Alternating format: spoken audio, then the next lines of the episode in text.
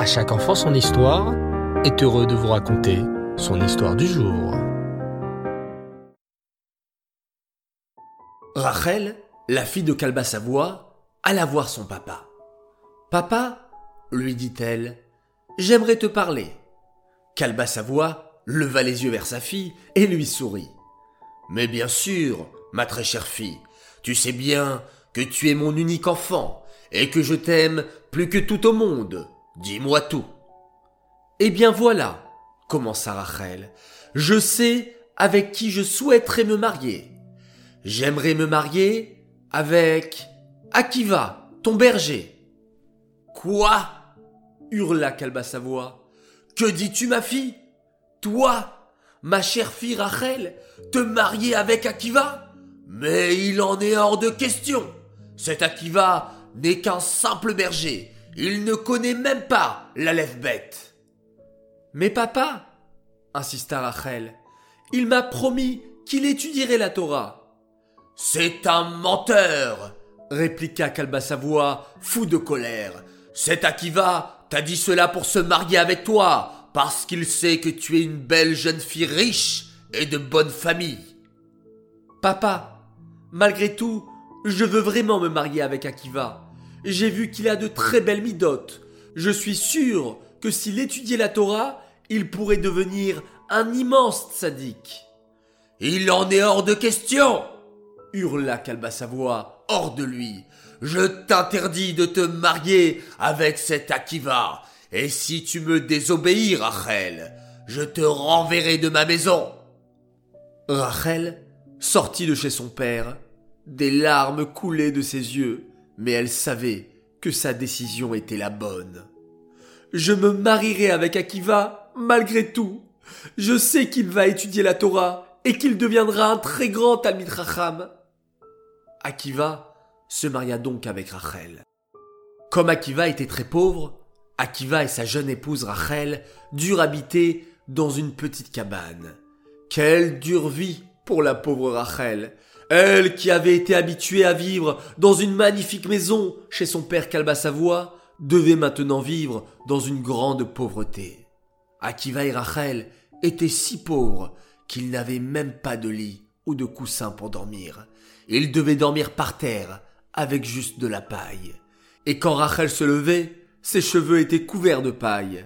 Son mari Akiva, avec beaucoup de gentillesse, lui enlevait chaque matin la paille qui lui couvrait les cheveux et lui disait Ma chère femme Rachel, tu es vraiment une tzadékette. Tu es prête à vivre dans la pauvreté alors qu'avant tu vivais dans une grande et belle maison et beaucoup de richesses. Ma chère Rachel, je te promets que quand je serai riche, je t'offrirai une Jérusalem d'or pour te remercier. Qu'est-ce qu'une Jérusalem d'or, les enfants?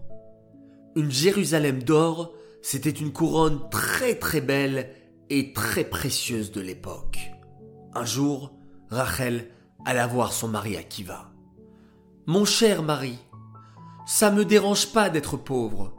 Tout ce que je souhaite, c'est que tu ailles apprendre la Torah, comme tu me l'avais promis avant le mariage.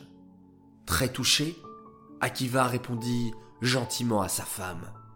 Ma chère femme, je voudrais vraiment étudier la Torah, mais tu sais, les yeshivot sont très très loin. Si je pars étudier la Torah, je ne pourrai pas rentrer à la maison tous les soirs. Je resterai séparé de toi pendant plusieurs années, et je n'ai pas envie de te laisser toute seule. Rachel, avec beaucoup de courage, répondit. Écoute, Akiva, c'est vrai que tu vas beaucoup me manquer, et que ce sera très dur sans toi, mais je suis prête à tous les sacrifices pour que tu ailles apprendre la Torah.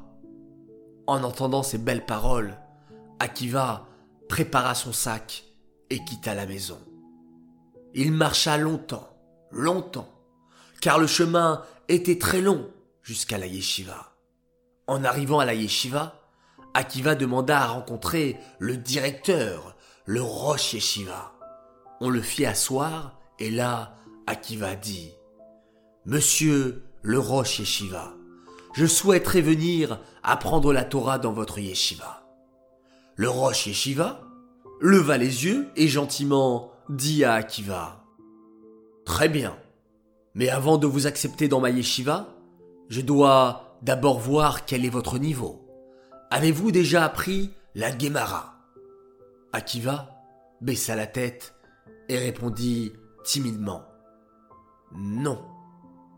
Bon, peut-être connaissez-vous alors la Mishnah tenta le Rosh Shiva. Non plus, avoua Akiva. Ah Le Rosh Shiva était de plus en plus inquiet. Mais au moins, c'est sûr que vous avez déjà appris quelques psukim de Chumash. Akiva chuchota alors.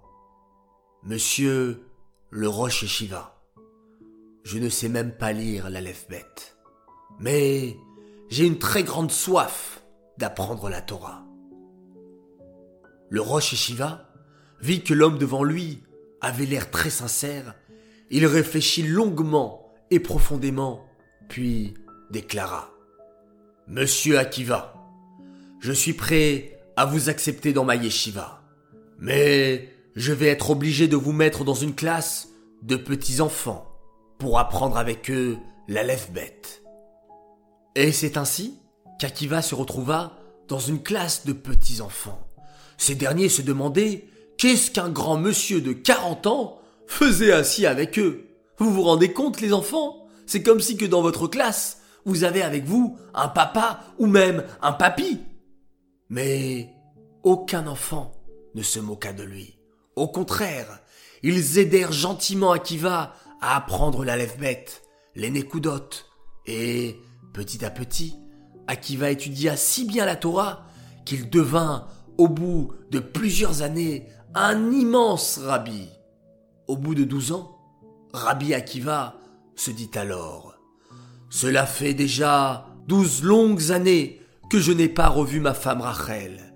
Je vais rentrer la voir elle sera tellement fière de voir comment j'ai bien progressé en Torah? Rabbi Akiva prit son sac et rentra rapidement chez lui. En arrivant devant sa maison, alors qu'il s'apprêtait à frapper à la porte, Rabbi Akiva s'arrêta soudain. Et vous en saurez plus au prochain épisode. Nous pouvons apprendre de cet épisode, les enfants, qu'il ne faut jamais se moquer d'un camarade de classe.